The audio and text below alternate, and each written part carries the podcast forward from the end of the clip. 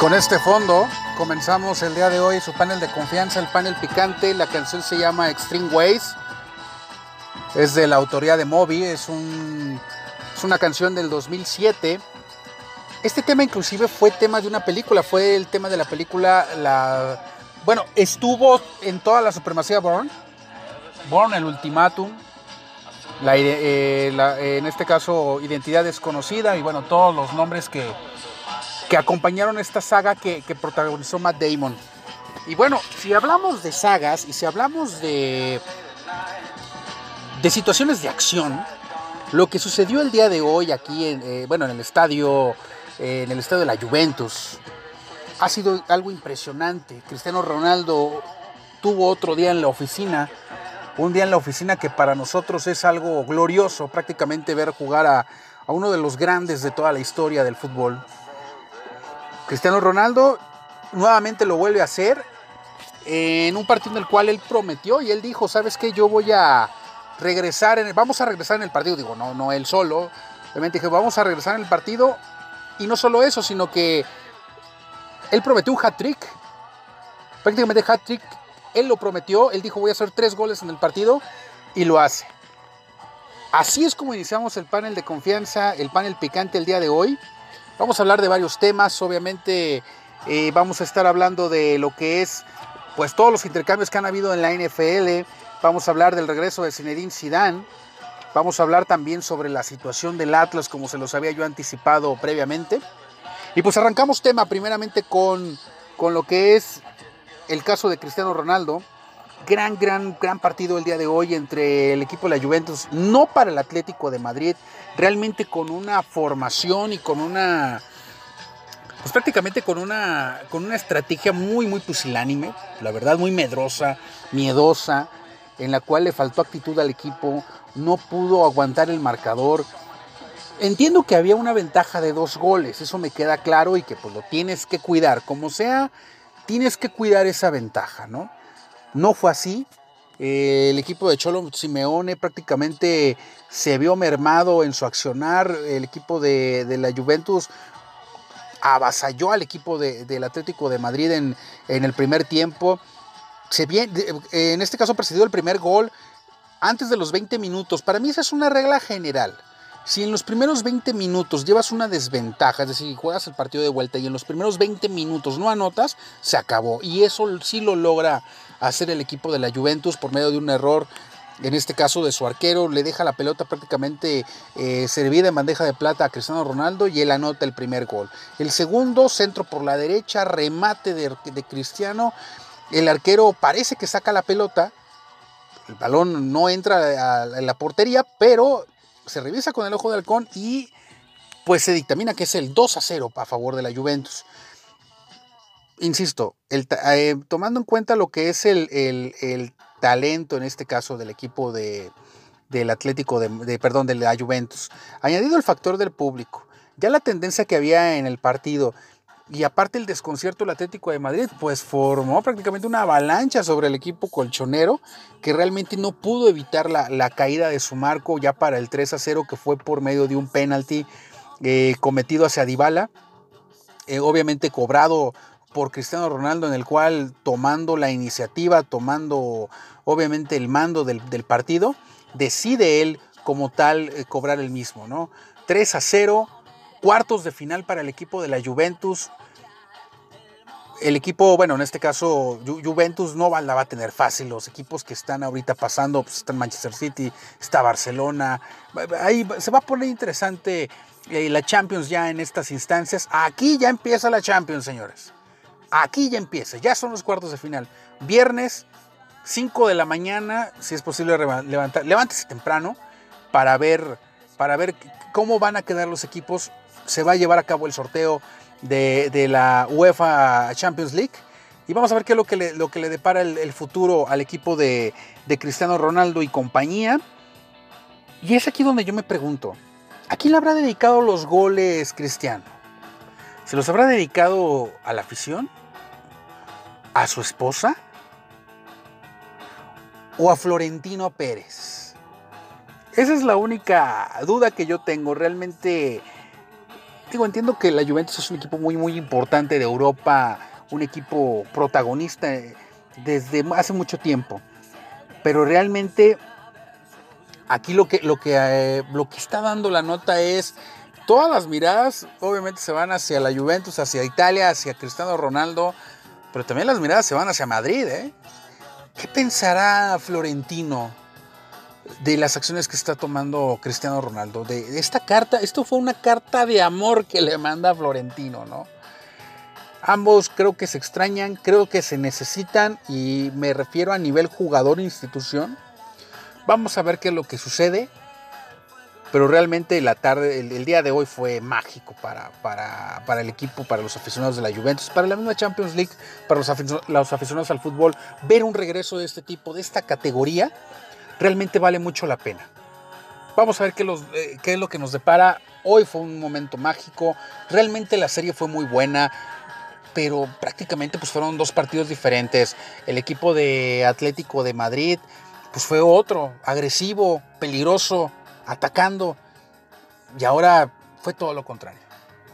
Vamos a ver qué nos depara la Champions, que se está poniendo, dama, caballero, muy, muy interesante. No deje de ver los partidos, busque la manera de hacerlo, ya sea en línea o por medio de televisión por cable. Vaya al café de confianza o vaya donde haya una, o a la fonda donde tenga televisión por cable y no, realmente no, no se pierda estos partidos. Regresamos a su panel de confianza, el panel picante.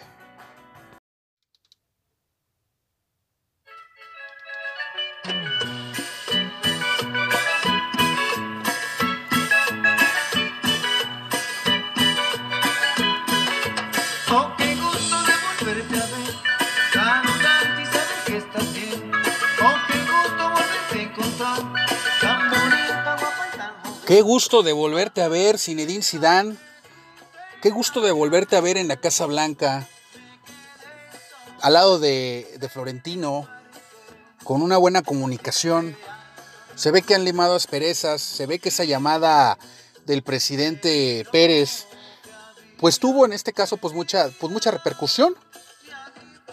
Me da gusto de volverte a ver, Zinedine Zidane, ver nuevamente que estás tomando el control de la Casa Blanca me da gusto de volverte a ver como gente de fútbol que eres y que realmente representas la excelencia dentro del campo y fuera de él, con tres Champions logradas. Y como lo dice Rigo Tobar en esta canción, pues realmente Zinedine Zidane me imagino le dio le dio su carta a, a Santa Claus o a los Santos Reyes o a Florentino con una lista, me imagino, de pues de, varias peticiones, ¿no? ¿Sabes qué, Florentino? Sí regresó al Real Madrid, pero, pero regresaría si le das cuello a fulano y a sutano. Nombres se barajan muchos, ¿no? No, no podemos decirlos hasta, con, hasta que exista más certeza. Pero uno que me parece que tendría que irse del Real Madrid es Garrett Bale. Realmente un jugador, eh, yo puedo decir que es un elefante blanco, si lo hablamos eh, en términos de infraestructura o en términos futbolísticos, ha sido un elefante blanco Garrett Bell para el equipo del Real Madrid, un, un jugador de 100 millones de euros que prácticamente no ha rendido. Sí, si bien es cierto, anotó un, par de goles en la final, esta última de la Champions, fue campeón del Real Madrid, pero yo creo que faltó más crítica para, para determinar si realmente Garrett Bell tenía que continuar con la institución. Al igual, de ello, al igual que eso, Zidane le pidió a Florentino ajustes dentro de la plantilla. ¿Por qué? Porque se iba Ronaldo. Entonces, obviamente, él detectó que iba a ser complicado nuevamente llevar a cabo la seña que cumplió en su momento, ¿no? Entonces, ¿Qué es lo que se tendría que hacer en este caso? Bueno, pues renovar la plantilla y sacar lo mejor de los jugadores que están, en este caso, eh, comandando el equipo del, Real Madrid. Uno de ellos, pues, Sergio Ramos. Sergio Ramos debe de quedarse en la institución. No es opcional esto, es la imagen del equipo del Real Madrid, es, es el estandarte, es el que levanta la voz. Bueno, tan es así que hasta se peleó con Florentino. Resulta que Florentino fue al vestidor, quiso regañar a los jugadores y Florentino se le paró, se le, se le plantó prácticamente y le dijo, que la culpa era de la directiva. A lo cual Florentino, de acuerdo a reportes, indicó, pues entonces te corro. Y Sergio Ramos le dijo, pues si me pagas bien, adelante, me voy. no, no cabe duda que Real Madrid en esos momentos ya tocó fondo. Y es por eso que, que, pues en este movimiento hábil, porque realmente miren, medios, o sea, muchos medios y estas campañitas que se empezaron a hacer, y lo señalo prácticamente en específico y es bien, que empezó a postular a Hugo Sánchez como el próximo entrenador del Real Madrid. Otros también obviamente estaban postulando o de manera personal eh, eh, José Mourinho para tomar el puesto. Yo realmente pensaba que Mourinho iba a tomar el, mando de, del Real Madrid. Y eso sí, realmente sí es preocupante porque la etapa en la cual Mourinho eh, estuvo dirigiendo el Real Madrid fue la que peor en mi vida yo he visto, en la cual Real Madrid se ha, desempeñado en el campo. Un Real Madrid miedoso, un Real Madrid con grandes jugadores, pero echado hacia atrás. Y eso es, complicado, ¿no? ¿no? No puedes ganar la Copa de Europa así. O no en todos los casos, ¿no?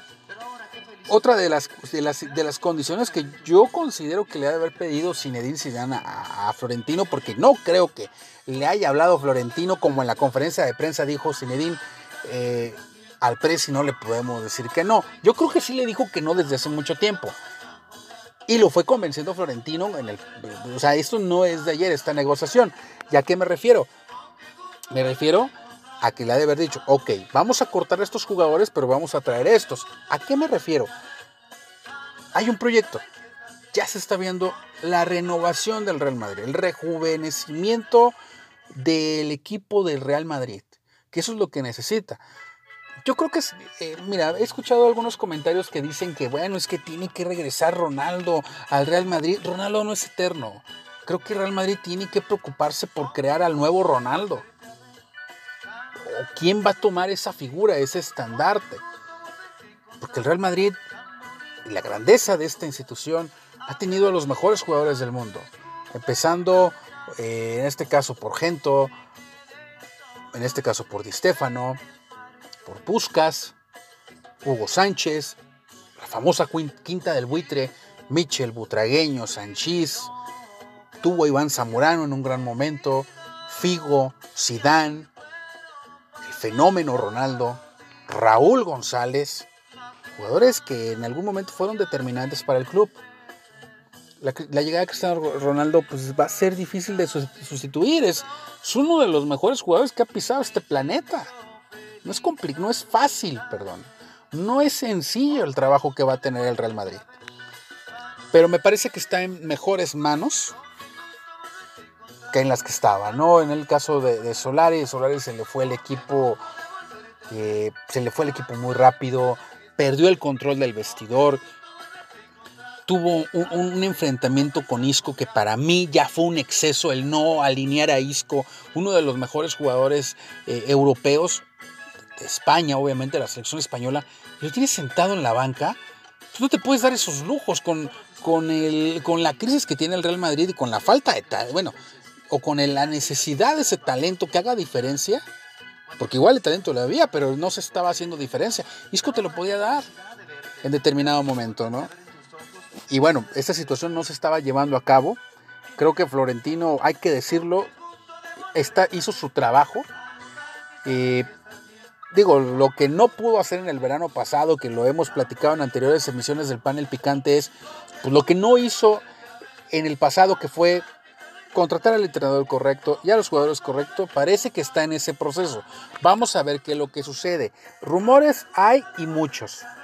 Se dice que puede venir Mbappé, que se ve complicado porque el niño pues, no, no quiere venir al, Real Madrid, está contento en su zona de confort, perdón, en el, en el Paris Saint Germain el caso de Hazard, obviamente, que, que se pues, está pidiendo a gritos, ¿no? Prácticamente. Y yo creo que de, las dos partes, ¿eh?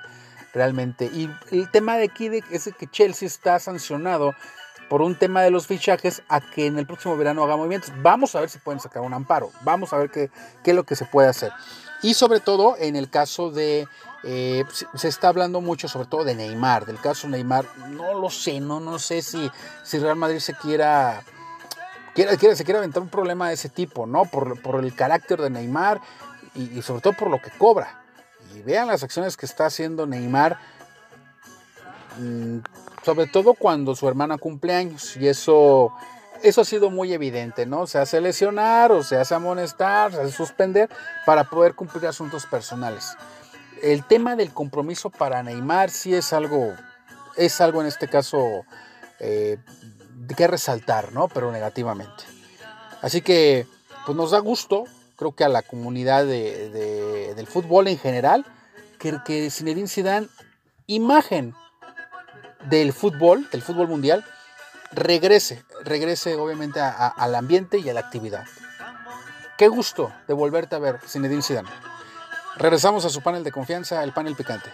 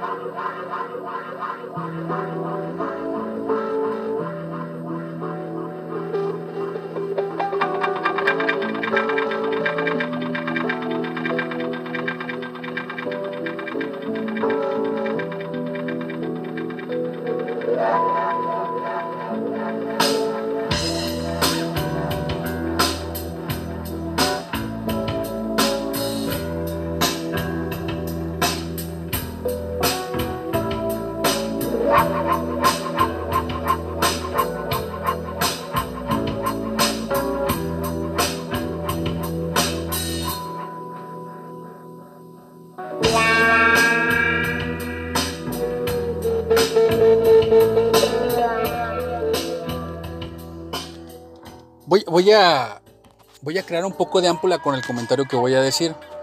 Pero esa canción es mucha canción para... Digo, perdón, ¿eh? Discúlpenme por lo que voy a decir. Pero... Me verás volar. Qué gran canción. la ciudad de la furia. La ciudad de la furia. Esta es la versión acústica en TV Unplugged. Música para volar de Soda Stereo, la Sodamanía, con el gran Gustavo Cerati. Si no han visto el documental de Bios, Vidas que cambiaron tu vida, donde hablan de Gustavo Cerati, no saben absolutamente lo que se pierde. No han vivido, si no han visto el documental del gran Gustavo Adrián Cerati. Y realmente, ¿por, qué ¿por, qué pongo esta canción obviamente en el panel picante? Bueno, porque es la ciudad de la furia. Y esto pudiera conectar, pudiera conectar con el equipo de la Furia del Atlas. Pero realmente, pues de Furia, pues no hay nada, ¿no? Eh, el, día, el día lunes se dio a conocer la salida del entrenador de Hoyos y, llega al relevo Leandro Cufré. Un jugador que, bueno, una persona, un jugador, o bueno, en su momento cuando era jugador, pues tuvo mucho éxito su carrera yo creo que nadie lo puede, nadie lo puede negar, ¿no? El tema aquí con Leandro Cufré es que no tiene la experiencia para dirigir al Atlas, pero primero me voy a regresar al tema de, de hoy, primeramente. Comenzó de manera alentadora la temporada del equipo del Atlas, ahí anotando un par de goles, ganando de local. Eh, el tema de este jugador Rugón que, que pues hasta para la selección nacional se está postulando. Y pues parecía que el Atlas volvía a retomar obviamente el camino. Pero realmente el golpe de realidad se lo aplicó Puebla y después de ahí no se han vuelto a levantar. El viernes pasado jugaron contra Cruz Azul, un equipo en crisis. Creo que Atlas, en vez de poder levantar la cara y decir vamos a enfrentar el compromiso, simplemente sirvió para hacer un escalón más de Cruz Azul. Entonces, aquí hay varios puntos que quiero yo, yo comentarles, mis queridos panelistas. Uno de ellos, que lo que... Hay, dos cosas aquí que me... Tres cosas que voy a mencionar que le han, que le han hecho mucho daño al Atlas. Número uno, inexperiencia. Esta administración se ha se ha caracterizado por llevar gente que no tiene experiencia. El caso de, Hoyos, el caso de Cufré. Si nos vamos un poquito más para allá, el caso de Ignacio Hierro. Y si nos vamos un poquito más hacia allá, el caso de Rafa Márquez. Y si me dejan irme un poco más allá, Gustavo Guzmán. Todos van en el paquete. Y la tercera, falta de compromiso. Totalmente. ¿Y a qué me refiero? En la presentación del día de ayer de Leandro Cufré, estuvo Ignacio Hierro para entregarle la, eh, pues entregarle, ¿verdad? Pues todo el protocolo y todo este tema, pero no estuvo Rafa Márquez. Rafa Márquez no estuvo en la, en la conferencia de prensa. Es increíble, es increíble la arrogancia de este señor. Y bueno, no me sorprende porque recuerdo el año pasado que jugó el Atlas contra Chivas, o hace año y medio. Si, si estoy mal, corríjanme por favor, queridos panelistas. Dijo Rafa Márquez es que, bueno, sí, el Atlas Chivas es importante, pero pues es que yo he jugado Barcelona contra Real Madrid, ¿no? Bueno, es arrogante el señor Márquez. No, estuvo, no sé qué esté haciendo Rafa Márquez. No sé qué esté haciendo Ignacio Hierro.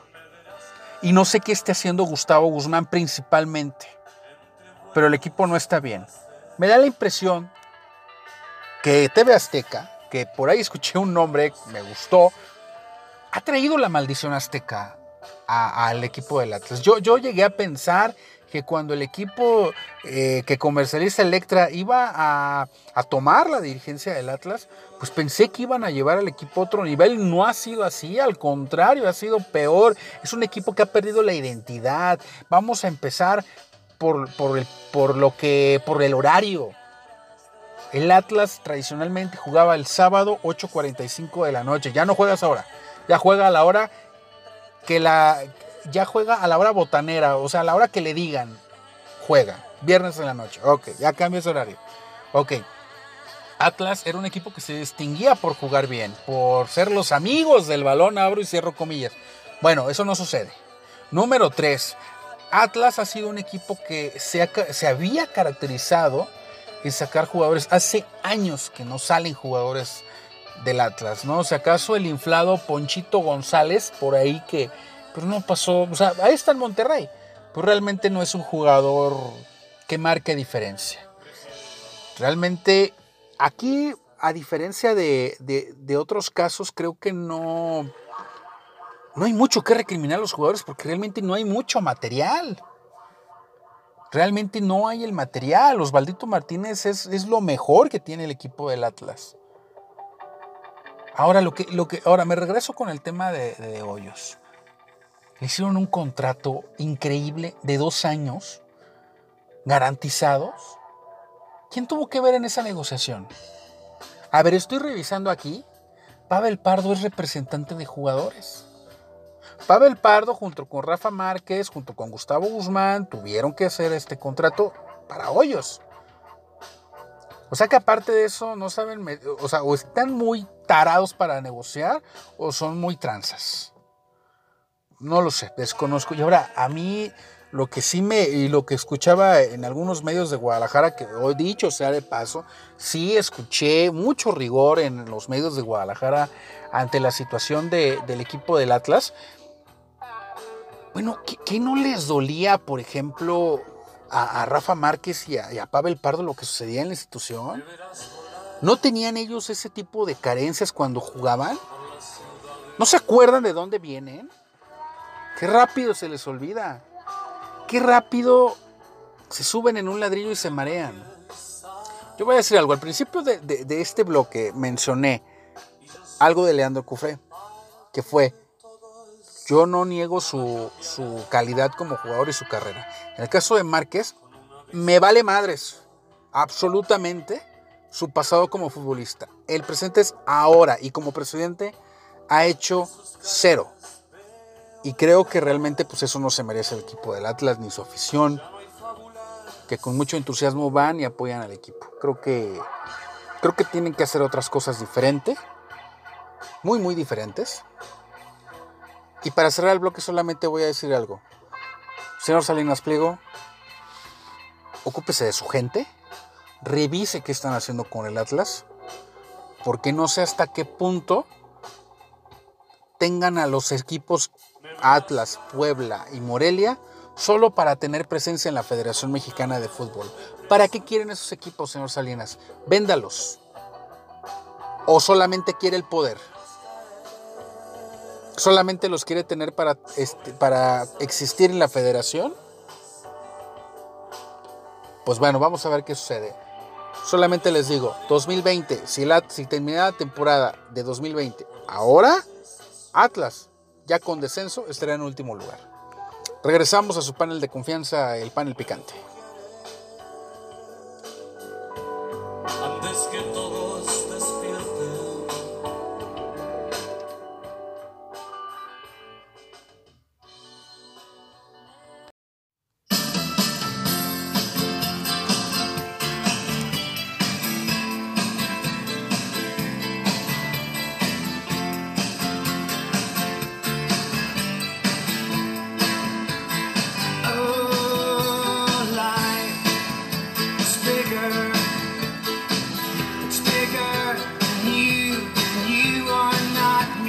Con, esta, con este fondo maravilloso, maravilloso absolutamente. La banda se llama REM, es una canción de 1991, se llama Lost in My Religion. Gran, estupenda, estupenda canción de, de REM. Se creen mucho porque esta canción, fíjense, ¿no? O sea, se creen mucho porque esta canción es icono de los 90. Sí, ajá, claro. Poca cosa, ¿no? Realmente gran, gran, gran, estupenda canción de Lost in My Religion. Y, utilizamos esta canción porque, bueno, muchos equipos están perdiendo no solamente la religión, sino que están perdiendo piezas claves para alimentar otros equipos, ¿no? Vámonos con, el tema de la NFL. Eh, el día de hoy, por ejemplo, se...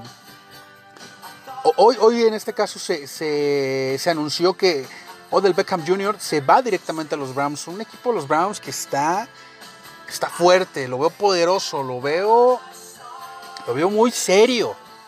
No sé para qué estén estos Browns, pero los veo serios. Ya no son el reír de la liga. De hecho, yo no veo que nadie se esté riendo en este momento. Dije Browns y nadie se está riendo. Sinceramente.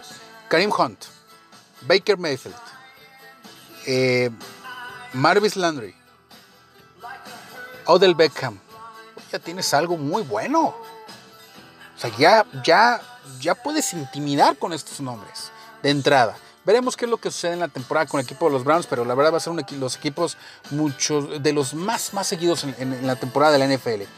También se anuncia el cambio. Flaco se va directamente a los Broncos de Denver. Esto ya estaba cantado desde hace mucho tiempo. No solamente, bueno, no tanto el trade hacia Broncos, pero sí la salida de Joe Flaco, eso sí ya era un hecho de que, que ya se está viendo por el futuro, se está viendo ya más por el tema de Lamar Jackson, que es quien va, va a cubrir la posición de Joe Flaco, ¿no? Realmente ya con ellos ya inclusive llegaron a playoffs, así es que de una manera inevitable Joe Flaco tenía que cambiar de equipo. De aquí es donde yo me cuestiono algo. John Elway Ok, ya ganó un Super Bowl, se creó una gran defensa con Von Miller y compañía.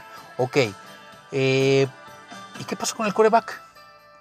Trevor Simeon, Paxton Lynch, no han conseguido a la pieza que acompaña al mariscal de, o sea, que sea el mariscal de campo de este equipo. O sea, tuvieron a Casey Keenum, obviamente Peyton Manning, que fue, bueno, ese, él come aparte, ¿no? Obviamente de todos ellos. Pero tuvieron hasta Kyle Orton.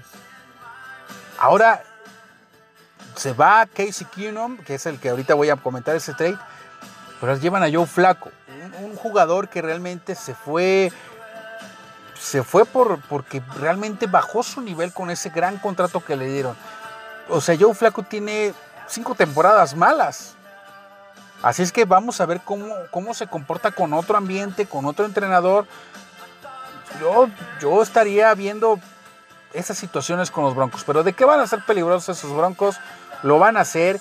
Y esa división oeste de la conferencia americana, no, bueno, va a estar brutal con los Chiefs, con los Chargers, con los Raiders y con los Broncos. Los Raiders, Antonio Brown se va directamente a los Raiders de Oakland por una tercera y quinta selección de draft. Perdón, tercera y quinta ronda de draft y un fardo de lana, ¿no?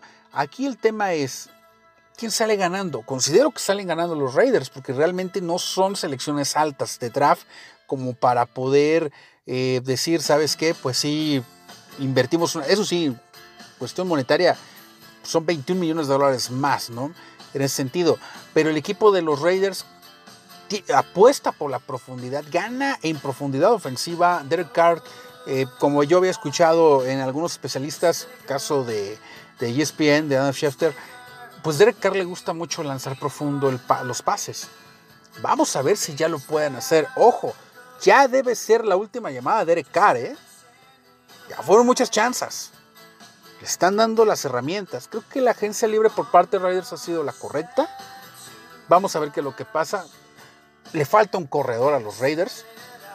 Y hay muchos rumores. Es, no me quisiera, no, no quisiera adelantarme a nada absolutamente. Pero el caso de Brown a los Raiders es mediático. Le puede ayudar al equipo. Puede crear eh, dobles coberturas. Y puede dejar libres a otros receptores. Vamos a ver qué es lo que sucede. ¿Va a ser igual que en, que en Pittsburgh? No lo creo, porque en Pittsburgh realmente había un, hay un talento ofensivo que destacar. ¿Por qué? Porque tenían, por ejemplo, a Conner, corredor, a Jesse James, a la cerrada, a Schuster, receptor, Ben Roethlisberger, coreback. O sea, tiene un elenco eh, ofensivo muy, muy variado. En Raiders, pues no es el caso. Vamos a ver que si puede lucir Antonio Brown en un esquema como el de Raiders, ¿no? Pero bueno, ya, ya me, ya me, eh, ya me explayé demasiado con Raiders luego al rato dicen que porque uno le va al equipo, ¿no? Eh, tenemos el caso obviamente de Casey Keenum que se va a los Redskins. Híjoles, qué pena me dan los Redskins. Sinceramente los Redskins, ¿qué va a pasar con los Redskins? Leí un tweet en estos días que decía, ¿acaso los Redskins están condenados a estar en el limbo de la NFL? ¿De plano? ¿De plano están condenados a eso? Tuvieron a Kirk Cousins, no les fue mal, pero no consideraron que era el quarterback élite. Y lo tuvieron que vender porque Kirk Cousins pasaron los tres años y quería un contrato de, pues, de 100 millones. Se lo dieron en Minnesota bueno, ahí, ahí ya vieron ustedes las consecuencias, ¿no? De lo que sucedió. Bueno, es el primer año, ya veremos qué es lo que sucede con él en Minnesota. Pero a cambio de, eso, lo que, lo que hizo Redskins es traerse a Alex Smith, rechazado prácticamente de Kansas City, para, para ocupar el lugar de, de Cousins. Se lesiona media temporada. Y parece que va para largo. Realmente parece que va, que va para largo el caso del gran Alex Smith. Y pues la necesidad de Casey Keenum pues es, es inexorable, o sea, si realmente necesitan a, un mariscal por lo menos que no cometa errores y por lo menos que no exponga el balón. Casey Keenum lo puede hacer, pero no es la solución. ¿Qué está pasando en los Redskins? Que a mi punto de vista deberían de apostarle como hace años. Digo, es que también tuvieron RG3 y pues parecía ser la solución, ¿no? Era un jugador que lo sacaron del draft, del reclutamiento de draft, pero no ha sido posible que consoliden esa posición. Ya habían conseguido algo de estabilidad con Cousins, pero les comento, pues como les mencionaba, no, o sea, no, no confiaron en Cousins para, para un contrato eh, multianual y obviamente pues garantizar el futuro de la franquicia. ¿Qué va a pasar con los Redskins? ¿Y qué va a pasar con la agencia libre? Se está poniendo esto muy bueno y los vamos a tener eh, muy actualizados de lo que suceda. Regresamos a su panel de confianza, el panel picante, y los dejo con esto.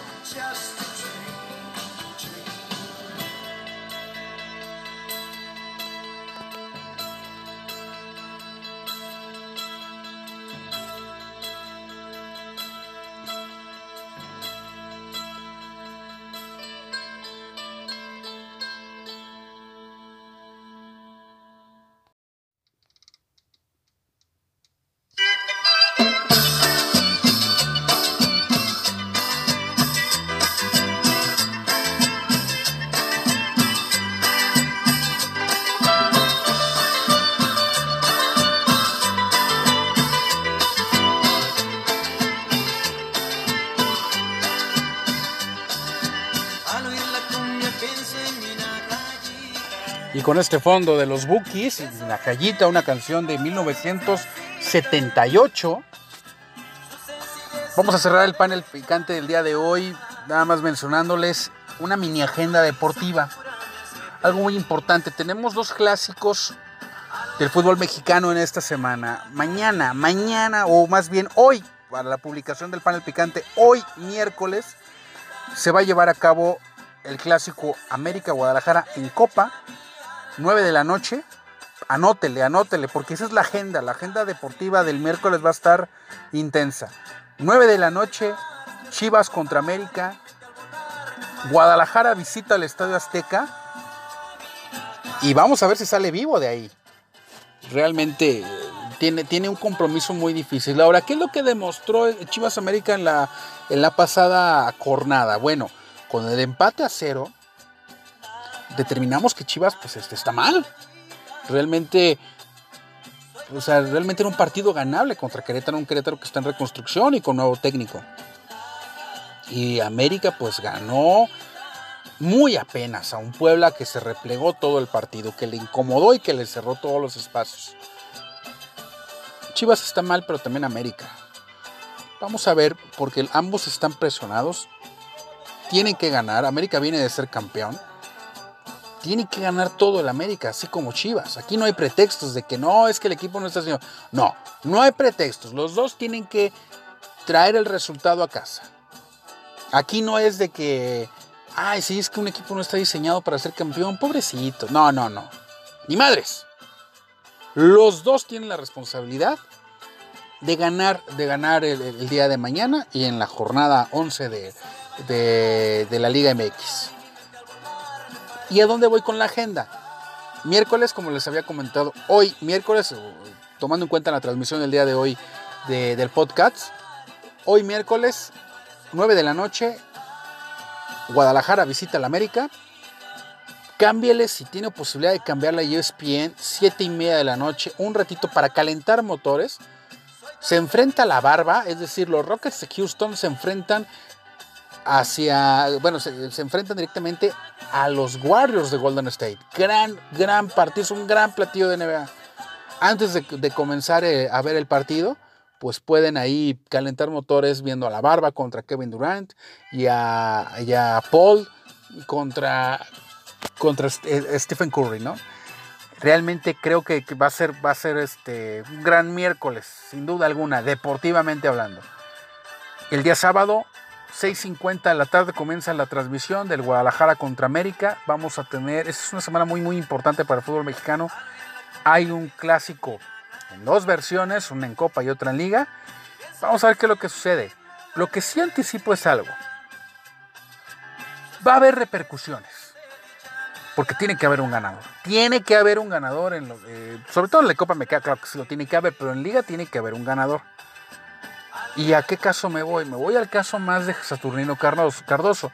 Miguel Herrera me queda claro viene de ser campeón y tiene como que cierta, cierto crédito. Todavía le quedan ciertos, ciertas monedas que tiene que puede quemar. Pero Cardoso ya no. Y se dice que ahí está Michele Año listo para tomar el trabajo. Así es que vamos a ver qué es lo que sucede. Y por cierto, me voy a regresar un poquito al tema del Atlas, digo que ya lo abordé hace rato. Pero me acuerdo de ahorita, ahorita que estoy hablando, estoy, me acuerdo de Chivas, me acuerdo de Higuera, es la ausencia de Rafa Márquez y nadie dice nada. Pero no lo hiciera Higuera, hombre, esto, esto arde realmente, ¿no? Por lo menos el señor Higuera está ahí presente, ¿no? Para recibir toda, toda, pues prácticamente todas las balas que le manden de Twitter, ¿no?